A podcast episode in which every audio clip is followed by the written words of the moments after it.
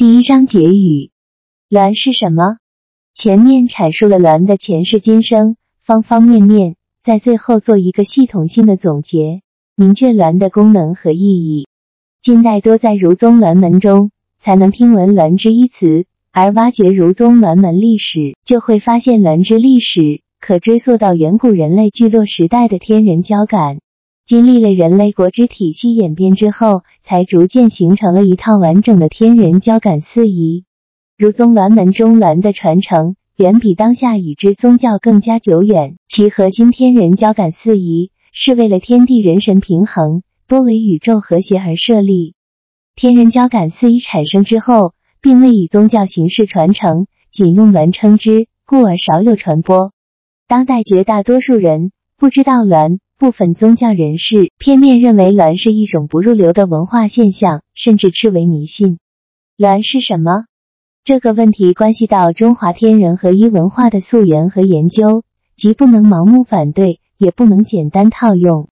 首先要深入研究鸾的历史，找寻其中的规律，才能借此推动当代文化的发展。如此才是保护、传承、创新、发展中华传统文化的正确态度。鸾是西王母座前先秦，是九天玄女的化身。作为一名神使，他的使命是传达西王母德泽慈意于地球人类，使得人人都有提升成就、回归高等文明星球的机会。因此，鸾是沟通天人使者的代称。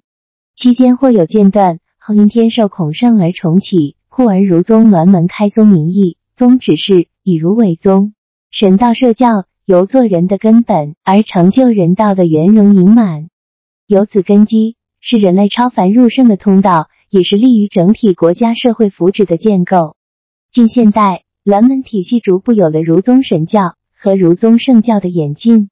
所谓鸾，是指人神同频合一后，传递天地宇宙演绎的真谛，两者缺一不可，执一更不可。因大道真谛的规则无形。